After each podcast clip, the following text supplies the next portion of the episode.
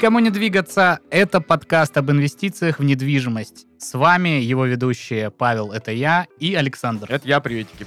В серии выпусков мы поговорим о том, с чего начать, как инвестировать в недвижимость и не только, и как на этом не прогореть. Данный подкаст мы пишем вместе с нашим партнером, девелопером Ava Group.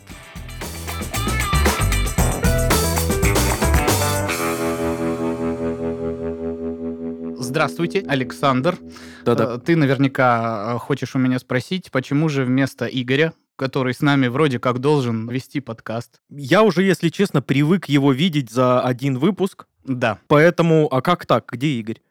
А Игоря сегодня нет, Мгм. потому что с нами сегодня прекрасная Людмила, специалист, э, ведущий специалист ипотечного отдела AVA Group, нашего партнера, крупного девелопера. Она сегодня с нами, чтобы помочь разобраться с этими же вашими, собственно, ипотеками, с вот этими разными э, финансовыми инструментами, которыми пестрит интернет, пестрят объявления, возьмите то, возьмите это под такой-то процент, как с этим разобраться, что с этим делать. Ну, в общем, все по теме нашего подкаста, но чуть-чуть с уклоном в финансовую сторону на этот раз. Здравствуйте, Людмила. Здравствуйте. Здравствуйте. Собственно, мы тут общие моменты в пилотном выпуске обсуждали, а сегодня вот пытаемся более как-то детально разобраться.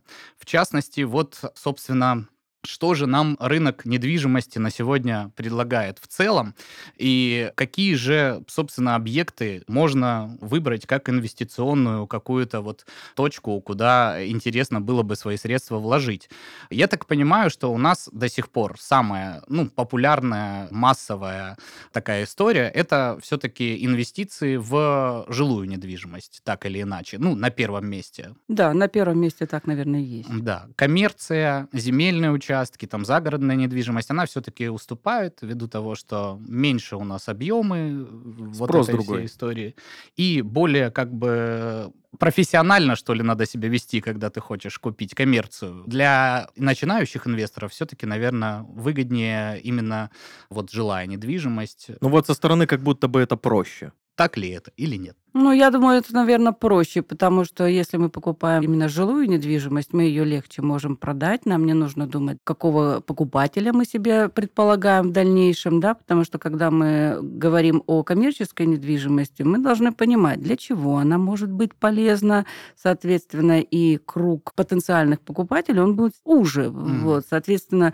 нельзя, например, э, не знаю, в жилом массиве устроить там какую-нибудь мастерскую автомобильную, Да. да, посреди детской площадки, потому Мгм. что так не годится. То есть, если это коммерческая недвижимость в жилом доме, то она, соответственно, будет э, должна Ограничено в использовании. да, ограничено, тем более, что, например, по AVA Group сейчас идет проект о том, чтобы изначально присваивать какую-то определенную функцию той или иной коммерции. Мгм. То есть а коммерция, которая расположена на первых этажах Да. и вообще в жилых комплексах, она должна служить для людей, проживающих в этом жилом комплексе, для того, чтобы ну, приносить пользу им. Вот как у меня дома на первом этаже прекрасная пекарня. Это может быть пекарня. То есть э, заранее продумываем, какие у нас специально есть отдел коммерческой недвижимости, которые знают, под какого клиента то или иное помещение, что предполагаем мы, как застройщик, для будущих жителей этого жилого комплекса, кто там должен находиться. Пекарня, ресторан,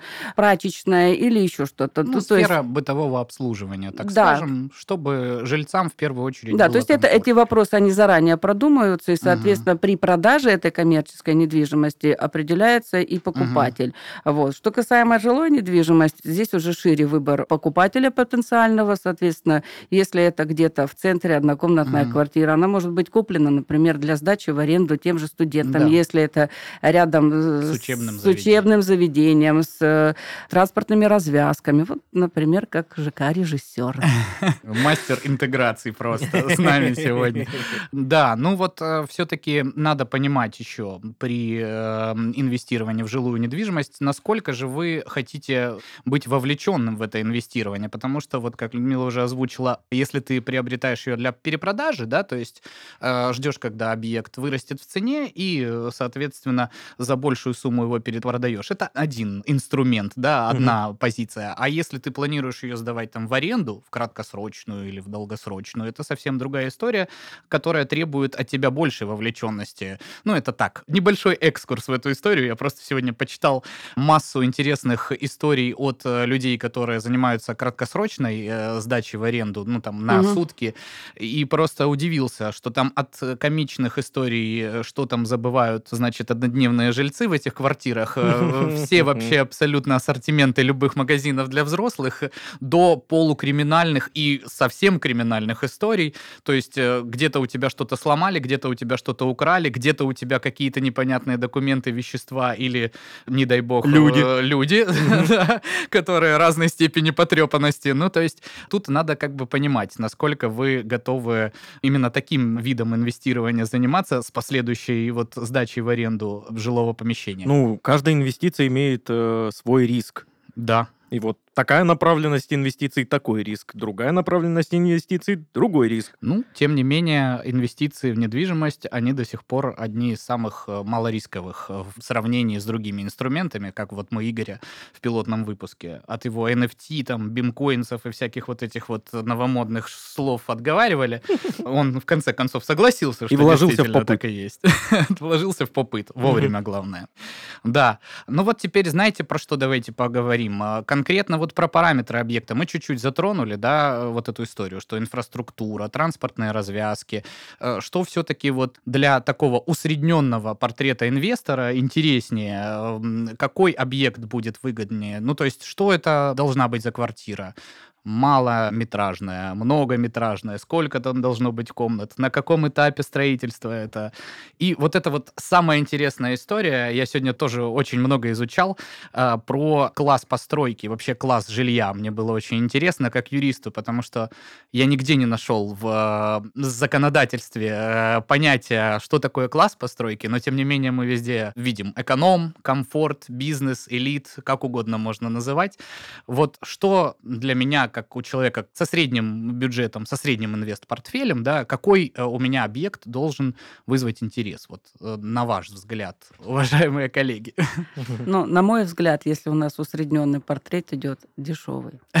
Причем эта цена будет на самом старте. То есть Мгм. э, основная масса первых покупателей это и есть инвесторы, которые берут по самой низкой цене объект, который только что выпустился в продажу. Потому что дальше идет уже увеличение цены, и через год, даже если вы взяли этот объект в ипотеку, вы можете очень даже его хорошо продать и получить желаемую инвестицию уже, так сказать, монетизированную. То есть то самое пресловутое на котловане, То даже, самое. да. даже с учетом эскроу счетов, изменений в законодательстве и прочих страшных штук, оно по-прежнему э, остается актуальным, и чем раньше ты заходишь со своей инвестицией на объект, тем лучше. Ну, на самом деле, что касаемо escrow счетов, они дали просто большую защищенность самим дольщикам Да. э, в плане того, что если вдруг какие-то будут замешательства дедостроя, ну, в смысле, в достройке объекта, это дает гарантию клиенту, что его деньги будут в сохранности, то есть они не будут разворованы. Да. Они Ну, будут лежать в банке. И, языком, да, да, и следующий говорить. застройщик, который возьмет на достройку этот объект, он получит Мгм. этот весь капитал, и дальше уже сначала погасится кредит, который, как правило, Мгм. берется в банке, а потом остаток уже застройщик следующий получит как, так сказать, маржу от этого мероприятия. Вот. Что касаемо инвестиций на котловане, это действительно остается Мгм. традиционной вот самой такой вот формой инвестирования, когда минимальная цена, ты покупаешь эту площадь, и потом где-то через э, годик ты ее продаешь. Мгм. Ну, по сути, для этого-то нужно ведь всего-то быть уверенным в застройщике. Вот и все. На Да. сегодняшний день вы можете быть уверены в любом застройщике, который имеет искроу счета, потому Ну что, да. как правило, наличие искроу счета в большинстве своем влечет за собой проектное финансирование Мгм. банка, а банк просто так денег не дает. Даже если стройка начинается без кредитных средств, то уже эти искроу счета открываются в том банке, в котором рассматривается уже вопрос о финансировании. То есть он просто может быть подключен чуть позже, там, через месяц, Мгм. через два, вот, но финансирование неизбежно. То есть сейчас практически невозможно нарваться на обман, э, юг, застройщик навсегда. ООО, обман, ООО, юг, да, застройщик. ООО. Называй организационно-правовую форму, Не, Александр. ну на самом деле скроу-счета как раз-таки и ликвидировали Да. этот риск. Не спрашивайте как, но в 2015 или 2016 году я оказался на шикарной конференции, устроенной одним из э, страха- страховщиков. Там как раз пылали станицы, что называется, каким же образом страховать, ну, обезопасить, да, э, застройщика и дольщиков, соответственно. И закон у нас предусматривал страхование, предусматривал э, вот эти вот фонды совместные, не помню, как они точно называются, ну, что-то подобное. И, соответственно, банковскую гарантию, если я не ошибаюсь. И тогда вот представители крупнейших банков говорили, что, ну, естественно, банковскую гарантию мы не дадим, потому что нам легче вас закредитовать. О чем мы ведем речь? Э, Страховщик, который устроил всю эту конференцию, естественно, предлагал свои услуги, и потом успешно через два месяца упал в банкротство. Так что получается, что эскроу счета наше государство не зря, значит, в 214 ФЗ добавило. Мы теперь э, и как не только инвесторы, более широко давайте взглянем, даже как просто люди, которые покупают себе жилье, этим защищены. Отлично. Все-таки про классы вот эти построек давайте поговорим. Ну вот я просто посмотрел там и гильдия риэлторов, что-то там свою какую-то градацию, и какие-то люди по регионам пытаются что-то вот сказать, что вот зависит от количества, соответственно, однушек, двушек, трешек в доме, и от высоты потолков, и от развязок, и от чего-то. Вот все-таки есть понимание, что это такое класс объекта, класс постройки. Ну, я понимаю это как, знаешь, ну, ощущение. Просто если э, красиво, Посетил ЖК и, ну, ощущаешь, что, ну, комфорт. Да, да, да. Ну, комфорт, Паша. Я элита, получается, да? Или как? Вы видели этот лифт? Там зеркало. Там зеркало. Красиво. Но на самом деле, наверное, есть, конечно, определенные критерии, которые разделяют Мгм. классификацию. Э, И, конечно же, если это эконом-класс, то там не будет дорогущей отделки э, из иранского мрамора или там лепнины Не какой-нибудь. стоит ожидать, да? Не стоит ожидать, да. Вот. И, соответственно, это и требования к территории, к ее оформлению, п- парадных подъездов, ну, то есть входы, лифты, абсолютно все, даже консьержи. Интересно, Мгм. с какого уровня элитности жилья заканчиваются поделки из шин на клумбах? А это, кстати, запрещено А, сейчас. да, кстати, я где-то тоже это слышал, запрещено. Жалко, в районе второй пятилетки никто и не в курсе, что запрещено там. Это к этому тоже придет, Там это объект культурного наследия уже, да. Нет, в любом случае, сейчас потихонечку, вот у нас на фестивальном, например, уже разбирают эти шины, и мне, когда я свою клумбу оформляла, мне ну, правдом сказал, не вздумай это делать. За это сейчас штрафуют, и я посмотрела, уже практически все разобрали эти шины по, по Я двору. не думаю, что вы планировали чего-то, глядя на то, как вы выглядите, вряд ли в вашем вкусе шины из лебедей. Вот, Нет, ну, не шины из лебедей. Мне надо было лебеди ограждать. из шин. Ну да. Мне надо было защитить от наездов Да. мою клумбу. Ну, правильно, да, потому что это тоже проблема такая. Ну, я, насколько понимаю, там с точки зрения экологии было обоснование, что, Да. ребят, вообще-то это не сильно полезно, а у Да. вас тут дети ходят, ну, как бы давайте что-нибудь поприкольнее придумаем. В общем, по сути дела, класс постройки это вот ну, комфортность жилья, как бы это пресловуто не звучало. То есть, если у вас покрашенные стены и просто все чистенько, аккуратненько, но бедненько, это, скорее всего, эконом. А если у вас, значит, консьерж, видео, значит, э, как правильно называется? Видеонаблюдение. штука? Видеонаблюдение и видеодомофон. А, да. Паркинг. Паркинг. Крытый паркинг. Мгм. и Не, но паркинг такое. сейчас это вообще-то требование. Требования. Требования. Определенное количество паркомест все-таки должно быть вне зависимости от того. Уверен, на вот эту вот градацию влияет наличие рядом каких-нибудь скверов. Мгм. Зеленых зон, Зелёные зоны. прогулочных. Ну, может быть, может быть. Чем элитарнее, тем лучше. Ну вот, я Но- все-таки оказался прав. Вот по ощущению, наверное. Кстати, между прочим, прерву сейчас вот эту дискуссию и э, просто вспомнил. И считаю нужным вам рассказать. Забыли мы про такой чудесный объект, э, как парка места, которые сейчас у нас тоже прекрасно и кредитуются банками, да, и можно в ипотеку взять парка место или парковочное место, кому как удобно. Вот это, насколько инвестиция интересная, потому что Хм. тоже же зависит от расположения этого парка места. Мы вот с Александром как-то обсуждали это. Вот он говорит, живет на юбилейном. Мгм. Э, ну, кто из Краснодара понимает, что за район. Он говорит, что сколько у тебя стоит парковочное место, ты говорил? 230 тысяч 200 подземная парковка. 300, 230 тысяч подземная парковка. Это, ну, как бы смешная какая-то цифра. И он говорит, что она полупустая стоит. Мгм. Никто ей не пользуется, потому что все ставят, значит, вот в поле там где-то рядом свои транспортные средства. И тут же я пообщался с еще одним ведущим а, нашей студии Red Barn. Он снимает в самом центре города в ЖК Большом квартиру и арендует там паркоместо за 16 тысяч рублей для своей машины. То есть кто-то просто получает с Дениса Беседина, привет, Денис, э, 16 тысяч за то, что когда-то на этапе котлована, скорее всего, купил себе просто в центре, помимо квартиры, еще паркоместо. То есть, получается, если удачно купить э, паркоместо, это тоже вполне себе инвестиция и тоже как бы может приносить какой-то доход. Ну, давайте так. Если вот у Александра есть поле, куда можно Мгм. поставить машину, то у Дениса нет поля, Нету куда поля. можно поставить Да, машину. От этого Да. есть цена. От этого и цена. Поэтому, если мы покупаем квартиру, Мгм. то мы должны понимать, что человек, который будет ее дальше либо покупать, либо в ней проживать, ну, как правило, у большинства людей сейчас есть автомобили. Но если не сейчас, то будут когда-то там в будущем. Вот, ну, например, действительно разные цены на п- парковки сейчас. Вот, если ты не покупаешь квартиру, извините, опять же, в том же режиссере это 800 тысяч, да, если ты приобретаешь квартиру, то тебе как бы в полцены можно приобрести это же парка Ну, место. Но я Отличный дисконт. Отличный дисконт, да. это предложение застройщика. И мы понимаем, что когда это все закроется, это будет, э, соответственно, закрытая территория, достроится ЖК кино, Мгм. так бесславно Ну, закончивший свою... Да, его все равно достроят.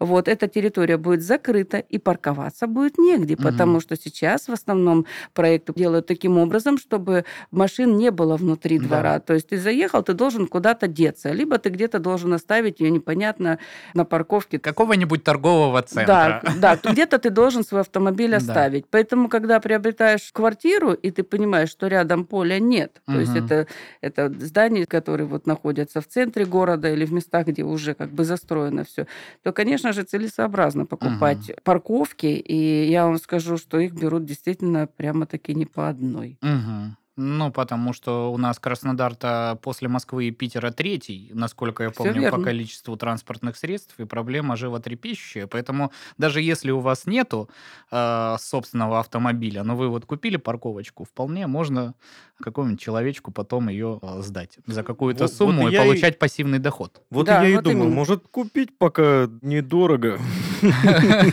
Скоро поле все равно Машины у застроят. меня нет, но мало ли. Но мало ли, а поле действительно могут застроить. А поле могут Ну, застроить. там у них тоже, я насколько Потому что- помню, очень э, долго протестовали, и поле это хотели застраивать, но там была вот эта история. Поэтому в любом случае, конечно же, когда мы покупаем квартиру, или даже если мы ее не покупаем, ну, у нас есть деньги хотя бы на парковку, На парковку, да. вот в таких вот больших комплексах, которые предполагают потом закрытую территорию, Мгм. то это, конечно... И ограниченное число, соответственно, парковочных Они всегда мест. ограничены. Да. Ну вот, собственно, плавно мы перетекаем в следующий вопрос и, собственно, в вашу вообще стезю, потому что до этого я вижу, да почему же мне задают эти вопросы? Давайте уже про финансирование и про вот эти вот все инструменты. Собственно, сколько надо ограбить банков? Сколько разбить копилок, чтобы вот примерно хотя бы была какая-то базовая сумма для того, чтобы начать инвестировать? То есть мы разобрались. Нету денег, покупай парковку хотя бы. Но вот в целом а, я там хочу приобрести самую дешевую квартиру. Я не знаю, студию, однокомнатную. Сколько мне надо вот базово иметь денег, чтобы вот сейчас комфортно прийти и сказать, вот у меня есть столько-то, что вы мне можете предложить? Есть вообще такие цифры? Или это вообще не так работает и работает по-другому? Если как, то Но если вы начинающий, я думаю, что это первая ваша будет инвестиция только через ипотеку. Для Мгм. этого нужно иметь 15% первоначального взноса. Мгм. Если у вас есть двое детей несовершеннолетних или один рожденный после 1 января 2018 года, Мгм. то вы имеете право на получение ипотеки семейной Да. под э, субсидированную ставку. Вот. Продлили у нас. э, Ее продлили, ее расширили, она теперь стала, ну, раньше у нас ограничение было только первый или последующий ребенок, рожденный после 1 января 2018 года, дети инвалиды, мгм. а теперь прошло расширение, что также возможно получение этой ипотеки для семей, у которых двое и более несовершеннолетних детей. Мгм. Вот, что в значительной мере, конечно же, расширяет нашу аудиторию. Вот, ставки очень хорошие. То есть на сегодняшний день это ставка от 5,5 до 6%. Действительно. Вот. Кроме того, э, застройщики софинансируют эту ставку, то есть предоставляют скидку на ставку клиента и минимальная ставка, по которой мы сейчас можем оформить эту ипотеку, 3%. Мгм. Эти 3% установлены Центробанком. Еще до недавнего времени у нас были такие предложения, как 0,1%, 0,1%. Вот это же интересно Это тоже. было уже А, а, интересно. Просто это ушло в историю, ушло как я понимаю. Но кто-то, кто успел воспользоваться этим, они, соответственно... молодец. Но сейчас, если какой-то застройщик, другой, ну, желающий схитрить, пишет в своей рекламе такие вот ставки, э, ну, или банк, то это, скорее всего, где-то скроется подвох, и все-таки, когда мы будем обсуждать конкретную сделку, нам предложат какие-то уже иные условия. Да, вероятнее всего. Есть, знаете, предложения, где, например, отсрочка платежа, основного Да. платежа, да, то есть э, первые э, полгода, например, 1 рубль в месяц, первые Мгм. полгода, но потом выдается это траншевая ипотека называется, то есть первый транш выдается, там, скажем, 90 рублей, да, и Мгм. клиент платит в течение 6 месяцев по одному рублю в качестве платежа, да, и потом ему выдает второй транш уже Мгм. на полную сумму ипотеки, той, которая ранее была у него оформлен договор и зарегистрирован. Вот. И тогда с седьмого месяца у него соответствующий платеж возникает, да, Мгм. ставка у него будет либо господдержки, либо семейной ипотеки, либо стандартность программы новостройки. Но в любом случае уже через полгода начнется, так сказать, сама ипотека Но в полном это объеме. Именно предложение зависит от конкретного банка, куда вы Да, придете. это, это То есть не траншевая вс- ипотека. Не да. все банки Не все. готовы предоставить такую Конечно. историю, но по сути дела это и есть э, замена той самой пресловутой ипотеки без первоначального взноса. Ну, условно, если так сказать. Или нельзя? Что вообще подразумевала под себе вот эта конструкция? Без первоначального взноса, Да. ну давайте в историю сейчас мы с вами окунемся немножко. Были предложения банков э, без первоначального взноса. Ставка по ним была большая. Мгм. Вот, то есть если по стандартной ипотечной программе была ставка, там, например, 9%, то ставка по программе без первоначального взноса, ну, где-то на 3 процентных Мгм. пункта выше.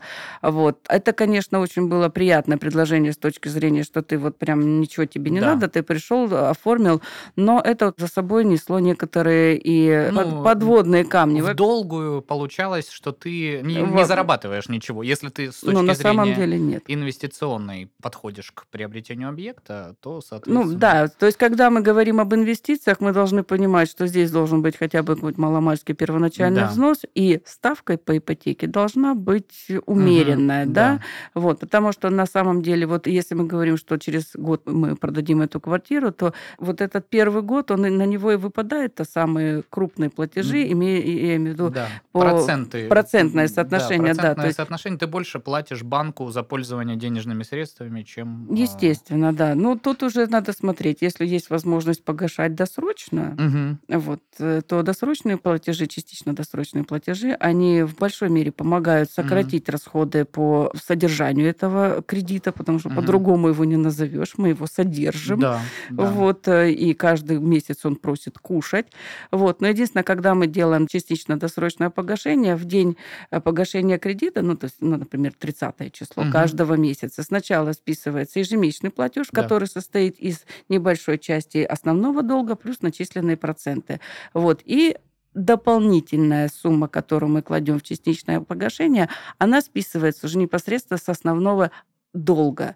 И Мгм. тогда следующий период у нас начинает считаться уже за минусом той суммы. То есть сами проценты начисляются на меньшую сумму, но при этом мы еще выбираем, мы уменьшаем платеж Да, или, или срок. срок. Мгм. Если мы уменьшаем платеж, то срок у нас остается тот же, платеж уменьшается, но мы не экономим на процентах. Мгм. А если наша задача сэкономить на процентах, то мы выбираем кнопочку «Сократить срок». В таком Да. случае у нас сокращается срок, сокращается база, с которой начисляются проценты, и мы в большом выигрыше. Мгм.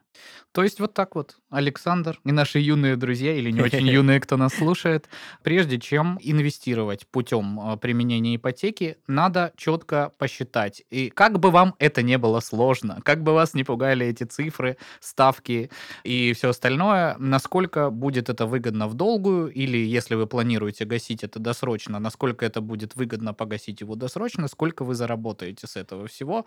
А инструменты, как мы видим, имеются. На Да? самом деле, да. Ипотека как самый ходовой. Что еще? Какие есть инструменты? Вот не хочу я брать ипотеку. Ну, по каким-то причинам. Я не знаю, не доверяю банкам.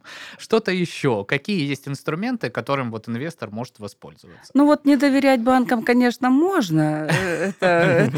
Они прям просятся. Да, да, конечно. Особенно вот этим работникам служб безопасности, которые тебе звонят, значит, и говорят, что три цифры скажите сзади с карточки. Ну, Мне точно можно доверять. Ну да, нет, на самом деле вот э, у нас проходит, наверное, 98% сделок по Мгм. ипотеке. То есть Мгм. сейчас основная масса и инвесторы, и, Да. и просто люди, которым нужно жилье, приобретают в ипотеку. Но у нас есть и другие инструменты, Мгм. например, рассрочка. Но Мгм. это уже не для начинающих Да. инвесторов, потому что 70% от стоимости объекта нужно внести сразу. То есть капитал э, Да. существенно увеличивается. Естественно. 15 против 70. Против 70. Даже я со своими гуманитарными образованиями понимаю, что э, 70 намного Так, больше подожди, 15. у меня тоже такие же обра- образования. Сейчас, подожди. Так, у Коли было 4 яблока, у него два Так, яблока. пока Саша проходит школьную программу заново, вернемся к нашему разговору. 70% для рассрочки необходимо внести сразу, Да, ну Мгм. после регистрации, после конечно. регистрации Да. договора в Росреестре. И потом в течение шести месяцев, рассрочка, например, на 6 месяцев, соответственно, равными долями, оно там Мгм. распределяется на 2 или на 3 платежа. Вот. Таким образом, вы экономите на процентах по Процентах. кредиту, но у вас эти деньги должны быть Да. в наличии на момент сделки, и вы должны понимать, что те суммы, которые вы должны вносить по графику платежей, Мгм. они у вас на тот момент должны откуда-то взяться. Да. То есть период, он сам по себе гораздо, гораздо меньше по времени, чем ипотека. На 30 лет никто вам рассрочку не даст, Конечно, господа. и эти деньги вы должны откуда-то сами Да. получить, потому что когда вы берете ипотеку, банк вам дает полную сумму, Мгм. а вы там уже сами с ним рассчитываетесь, в зависимости от того, банк дает ипотеку сейчас до 30 лет, ну, есть Мгм. предложение банков там до 20 лет, если это субсидированные ставки, и это уже ваша воля, как вы будете Да. 30 лет платить эту ипотеку, такого не бывает на самом Мгм. деле, либо вы ее порешите там, не знаю, буквально за несколько лет. Мгм. Вот. Средний срок действия кредита ипотечного около 10 лет. Мгм. Но это прямо средний, да, то есть нет людей, которые вот 20 лет платят ипотеку. Ну, может быть, это и есть, но в целом стараются это максимально быстро с этим управиться. Кроме того, возможно погашение ипотеки за счет возврата налога. Да. Да, то есть Я, это- между прочим, прекрасно этой схемой пользуюсь. Великолепно. Ну, тут момент такой, что вы должны официально работать для этого, чтобы вам работодатель выдал, соответственно, справку 2 НДФЛ, и, значит, вы сказали, вот э, работодатель за меня заплатил налог, а теперь будьте добры, уважаемое государство, верните то, что я потратил на проценты по ипотеке и, собственно, по самой сделке купли-продажи, да, потому что, насколько я помню, там э, два... э, Два лимита. Два лимита, да. То есть какие сейчас? 250 и 350 тысяч было, когда я последний раз интересовался, ничего не поменялось по сейчас. возврату НДФЛ там просто в- Мгм. расширил список. э, На что, на что можно еще Точнее, по- с каких платежей Да. ты можешь забрать. Но все равно возврат НДФЛ с недвижимости со сделок, он, ну, наверное, тоже самый ходовой. Ну, на самом деле, это приятная сумма, которую, которую ты в год вот просто раз, она откуда-то взялась, ты погасил этот Мгм. основной долг, и говоришь, какой я молодец, что не потратил куда-нибудь в другое место эти Например. деньги. Жалко, что только на один объект удается, да? Ну, знаете, Если бы каждый раз можно было получить. Если бы, да. Но если вы уже с одним объектом как бы вот справились, то на второй объект у вас уже и первоначальный взнос может быть не 15, а 30 процентов. Мгм. Вот. Единственное, Да. тут вот есть ограничение с 1 января у нас пришло. У нас есть два вида субсидированной ипотеки. Это семейная ипотека, Да. которую мы уже с вами обсудили. Это для семей с двумя детьми и несовершеннолетними или там с одним после 18 года рожденного. Вот. А, Но есть еще господдержка. Раньше она э, ничем не лимитировалась, не ограничивалась. Но с 1 января 2023 года случилось ограничение по количеству взятой ипотеки. Да, то есть теперь клиент с 1 января, если он взял одну ипотеку С с господдержкой. господдержкой, Мгм. 2020, так она и написана, Мгм. господдержка 2020, то потом и все. Второй раз у него уже Тоже не будет. Один объект, по сути дела. По сути, да. Если это семья, семья приобретает, да, то тут мы должны понимать, что если они идут со заемщиками, то есть оба, То и на них тоже распространяется. вот муж и жена, если они оба подписали Мгм. кредитный договор, То все. то уже они уже оба использовали М. возможность э, взять эту ипотеку. Придется искать новых э, членов семьи. Да. Либо детей. Дети. Да. О, Дети. кстати. Слушайте, а Вот. если при этом задействован материнский капитал, и дети тоже участвуют в этой истории, как будет государство трактовать эту вот штуку? Ну давайте так, ребенок где-то расписался там. Но за него расписался родитель, как его законный представитель. Нет, нет, когда у нас... Адвокат ребенка считает иначе. Нет, не совсем. Во-первых, когда у нас оформляется ипотека с участием материнского капитала, дети там не фигурируют. Дети по закону после снятия обременения в течение шести месяцев родители обязаны Выделить долю. выделить долю после снятия обременения, после того, как будет погашен кредит и снято обременение. Мгм. Не сейчас, не на моменте Не оформления на договора. долевого- Нет. Нет, очень редко, когда дети являются участниками договора долевого участия, это только Мгм. тогда, когда это обусловлено разрешением опеки по Да. каким-то причинам. То есть э, где-то продали, и нужно их сюда Мгм. включить. То есть, и опять-таки не все банки за это берутся, я вам так скажу. Ну да, Так я Мгм. думаю, вряд ли какой-то банк согласится поучаствовать в такой схеме под честное слово, что ну вот-вот сейчас у нас будет ребенок, и тогда уже будет материнский капитал, давайте вот сейчас. Ну, это прям совсем ты заранее, Нет. да, распланировал Очень заранее, да. Сейчас у нас детей нет, но можно, пожалуйста, материнский капитал вот сейчас. Можно еще выдать? заранее. Я найду жену. Я найду. Я честно вам говорю. Это уже э, перед мамой ты стоишь такой, да че, там у меня есть девушка, что ты в самом деле, все нормально. Ой, нет, ну, если мы возвращаемся все-таки после всех вот этих прикольчиков э, к проблеме инвестирования, которую мы тут обсуждаем в этом подкасте, то, подытаживая все сказанное, как инструмент э, ипотеку с господдержкой мы можем один раз использовать только лишь э, с той точки зрения, чтобы, если это объект инвестирования, максимально сократить свои траты, заработать еще больше первоначального капитала и взять уже ипотеку без господдержки, но э, на какой-то объект более привлекательный инвестиционный. То есть для начала, ну, да если ты начинающий инвестор, Сашка, пришел, вот, э, говоришь, дайте мне с господдержкой сейчас, я вот ее погашу, квартирку перепродам, и потом приду и возьму уже без господдержки, но зато с маржой, которую я заработал на первой квартире. Ну, условно, можно так Условно, сказать. да. А там, глядишь, может быть, и дети появятся. И Да, уже тогда будет не да. господдержка, а семейная, а семейная без ограничений. Мгм. Не так, что одну ипотеку в руки. То есть Нет. ты не только инвестируешь, но еще и параллельно развиваешь свою личную жизнь э, и Конечно. укрепляешь семейные ценности. Да, и тогда появляется смысл инвестирования. Детям же тоже где-то надо жить. Да. Вот, Мгм. вот он и смысл Мгм. в жизни появляется. Да, я думаю, если правильно покопаться, можно найти очень много различных субсидий, поддержек, программ, грантов и прочего, и прочего, по которым можно вот Ну, собрать нормально. Тем не менее, э, как мы видим, да, исходя из нашего разговора, что-то из этих э, субсидий и программ э, прикрывается, что-то уходит в историю, появляются какие-то новые инструменты. Ну, соответственно, нужно Да.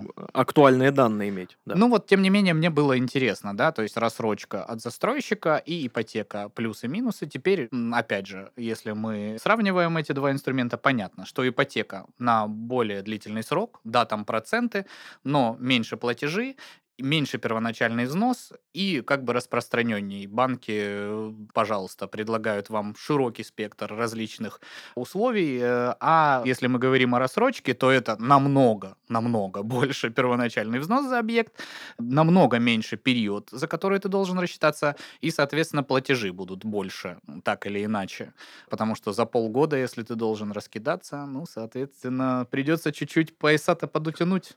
Ну вот моя рассрочка была в течение, наверное, трех лет. Ага, вот. Александр же у нас брал э, в рассрочку квартиру. Давно? Да. Точно. Ну, 10 лет назад. 10 лет назад. То есть как изменилась вся история. Все меняется. А там же, Мгм. я помню, насколько я изучал вопрос, что кто-то из застройщиков работал по схеме, что рассрочка дается вообще до сдачи дома в эксплуатацию, ну вот на этот срок. И опять же, тогда получается, чем раньше ты ее взял на котловане, тем лучше для тебя. Ты можешь воспользоваться рассрочкой, не платить проценты банка, банку, но уже э, Ну, сейчас всякое, такая э, схема... по-разному, по-разному бывает, Мгм. конечно, пр- разные предложения, но на самом деле ипотека для, для застройщика, ну, н- Мгм. нам так лучше, потому что, а, у нас есть escrow счета, Мгм. мы имеем обязательства перед банком по заполнению escrow счетов, у нас Мгм. есть планы по заполнению их, и когда мы говорим об ипотеке, Мгм. эти деньги приходят сразу. Первоначальный взнос кредита, то есть полная сумма за проданную квартиру погружается на escrow счет. Все, Мгм. мы план выполнили.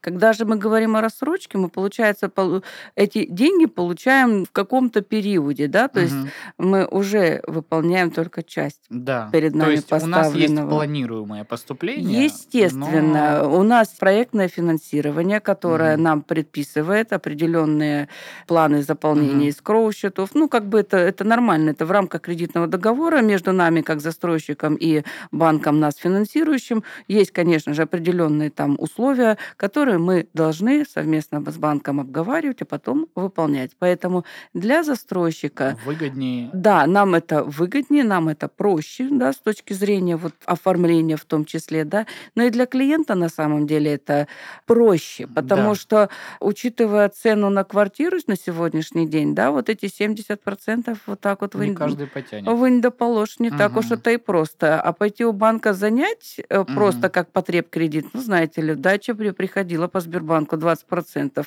Хо-хо. Ну, ну, как-то да. Еще, Мгм. еще буквально И э, никакой в тебе октябре, господдержки. в октябре 16 и 16.01, и что-то какая-то такая была. Это на потребительский кредит. Потребительский кредит, да. Вот Мгм. буквально мне на днях приходило смс оповещение, что вот уже за 20% мы вам все, что хотите. Да. Сколько За- хотите денег. Сколько хотите денег. Да, там прям миллионами это самое. Ну, вы меня простите, взять на 30 лет Мгм. 3 миллиона, там, грубо говоря, да, под ставку даже 6,7%, Мгм. вот просто стандартную государственную поддержку 20-20, под 6,7%, да, на 30 лет растянуть, это будет платеж где-то, наверное, около 20, может, тысяч, да, и то Мгм. меньше. Вот. Либо ты на 5 лет берешь эти же 3 миллиона, ну так, извините, тут уже Другие цифры. а вообще другие И цифры. инвестиционно получается не очень привлекательно. Опять Нет, же, в с- разрезе нашего С разговора. точки зрения по начисленных процентов за 5 лет, конечно же, Мгм. они будут значительно меньше. Мгм. Но с точки зрения именно величины платежа, который ты должен каждый месяц Мгм. отдать, тут уже, знаете ли, кусается цифра. Поэтому, ну, конечно же, если человек решился на такое благое дело, как инвестирование, Мгм. или ему просто нужна квартира, Да. вот, я бы порекомендовала просто обратиться вот понять, что человек хочет, какой объект, в конце концов, Мгм. пойти в строительную компанию. У нас прекрасные менеджеры, у нас и прекрасные ипотечные специалисты, которые проконсультируют, по циферкам все разложат, и человеку станет понятно, что ему Да. комфортно, удобно, и как ему дальше с этим быть. Если у нее есть материнский капитал, пожалуйста, можно через материнский капитал как в погашение кредита использовать, так и на первоначальный взнос. Вот. Поэтому как бы на самом деле огромное количество сейчас возможностей для инвестировать, значительно больше, чем, например, те же 10 лет назад, Мгм. когда просто я давно в ипотеке, все эти этапы становления как бы проходят вот э, в моей профессиональной жизни, да, и на самом деле сейчас вот все время меняются условия, да, то есть месяц назад мы говорили о процентных ставках 0,1 на весь срок, да, Ходовые истории, договоры и все остальное. да, но мы должны понимать, что каждая э, почти что халява всегда имеет свою цену. Да, Вот, поэтому смотрите циферки. да, всегда, всегда надо смотреть циферки, всегда нужно считать и понимать, ну, быть в реальных цифрах, да, то есть если мы имеем государственную программу, например, под 6, ну, Мгм. 5,7%, да, ну, вот в, в этом пределе, то, соответственно, 3%, если мы их субсидируем как застройщик, это уже хорошая цифра. Да. Да, то есть это лучше, чем 10 лет назад, когда Мгм. таких программ вообще и в принципе Никаких не было. было, не Даже пер- первая господдержка, которая была выпущена в 2015 году, после 14 когда Мгм. 17 декабря 2014 года у нас тут случилась ставка, подпрыгнула так, что у всех волосы зашевелились, да?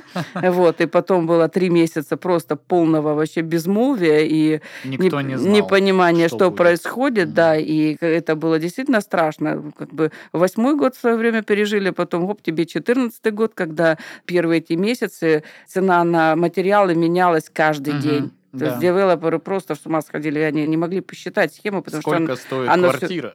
да, оно все время скакало, и поэтому были вот три месяца вообще полная тишина была. Мгм. Потом в марте месяце 2015 года была первая господдержка запущена, и вот с этого, собственно, все и началось. И слава богу, что у государства есть силы, возможность эту тему поддерживать и давать развиваться и людям, потому что детей рождается много, Да. вот, и, ну, как бы, даже если мы говорим не об инвестициях как таковых, как э, получение дохода, да, будущего, но детям своим надо тоже что-то купить, чтобы детки жили отдельно от родителей.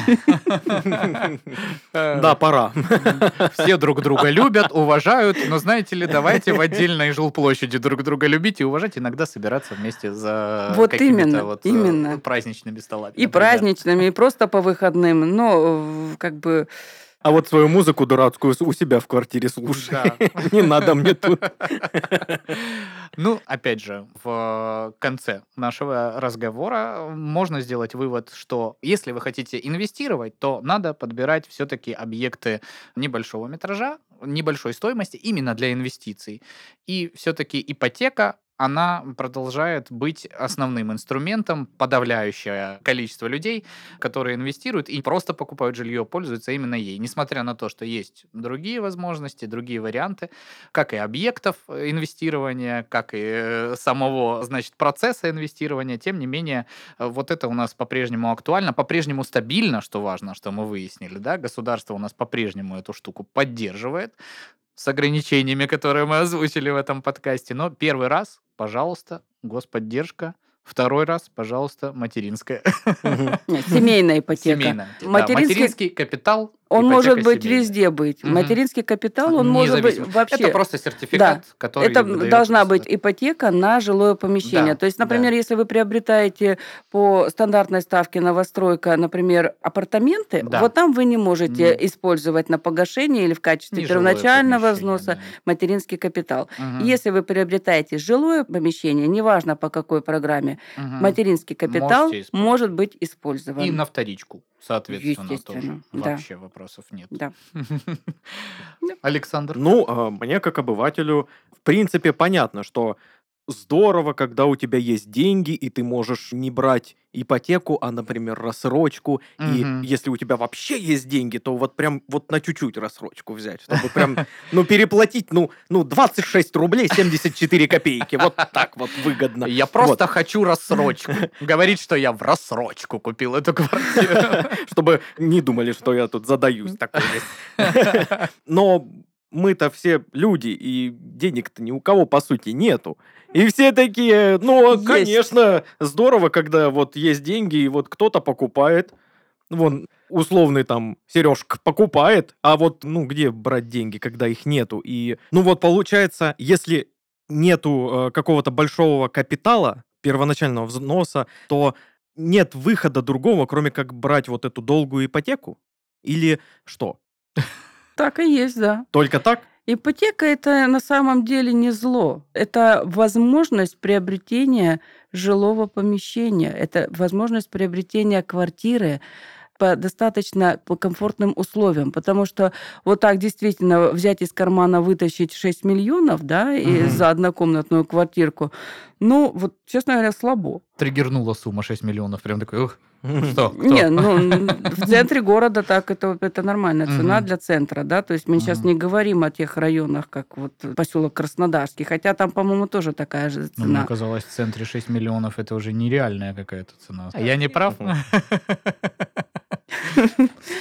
Обращайтесь. Приходите, мы вам все посчитаем. Мы вам все посчитаем. Вот, а это, кстати, между прочим, очень важно. Мы вот в первом пилотном выпуске обсуждали как раз то, что зачем вы ищете каких-то мутных посредников, которым вам что-то обещают. Приходите к застройщику, он вам расскажет, как лучше, как, э, исходя из ваших возможностей, ну, грамотнее распорядиться теми э, активами, что у вас есть. И тут как раз-таки застройщик заинтересован продать, ну, что греха таить, да? Заинтересован продать э, квартиру, и все. То есть не снять с вас 200 тысяч за то, что он красивый приехал и показал вам какой-то чужой объект, а именно помочь в покупке на выгодных для вас условиях. э, Шикарно. Но вот касаемо моего вопроса, единственное, что я сам понял из этой всей беседы, что стоит повнимательнее изучить всевозможные госпрограммы поддержки и прочее. Мгм. Это прям стоит поизучать, стоит посмотреть и держать руку на пульсе, так как они все время меняются. Потому что бывают всякие даже очень ничего себе такие программы, а почему бы и не поучаствовать в этом? Я вам, знаете, хочу что сказать. Наверное, можно даже не изучать, вы просто приходите к нам, Есть люди, которые с этим работают. Что касаемо наших менеджеров, они и сами инвесторы, да, то есть они разбираются, что вам посоветовать для инвестиций, что посоветовать для проживания.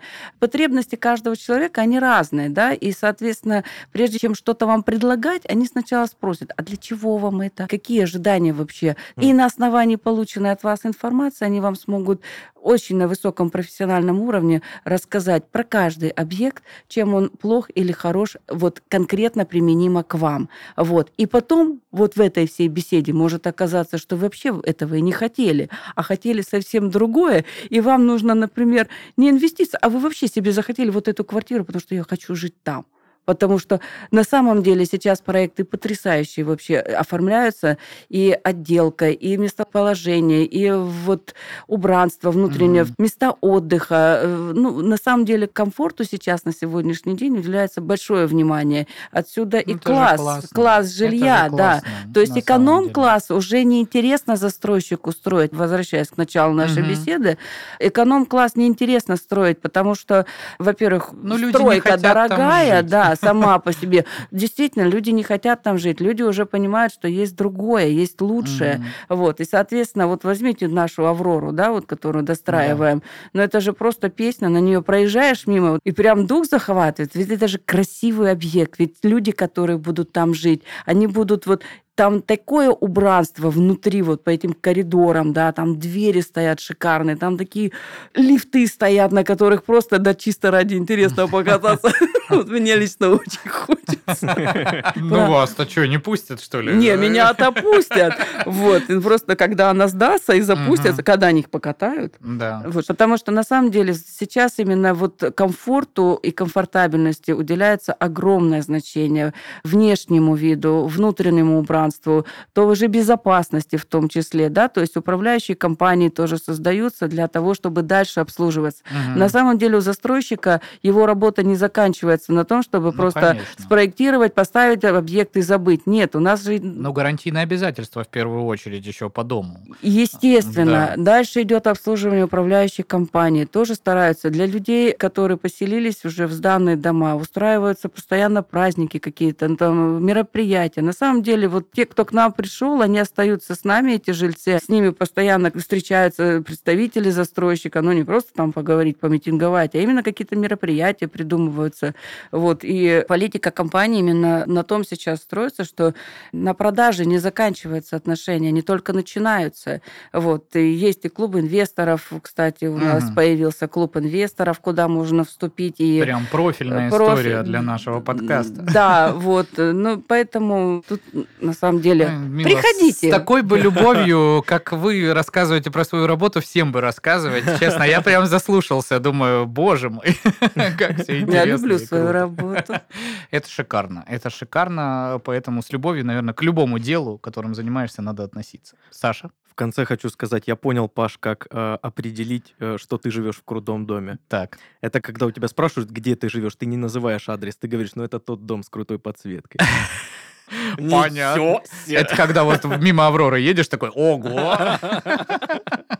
Нет. Ой, ну что ж, друзья, я считаю, великолепный у нас диалог сегодня получился. Людмила, вам спасибо огромное за ваши профессиональные разъяснения. Нам, значит, э, совсем не профессиональным в этой Абсолютно. среде людям. А, Александр, тебе спасибо за очередной выпуск Ура. подкаста. Встретимся с тобой на следующем. Вас мы благодарим. А со слушателями прощаемся. Это был подкаст «Никому не двигаться». Не забудьте подписаться на нас на любимой платформе и обязательно задавайте вопросы, которые прозвучат в последнем выпуске. Скоро вернемся. Не двигайтесь.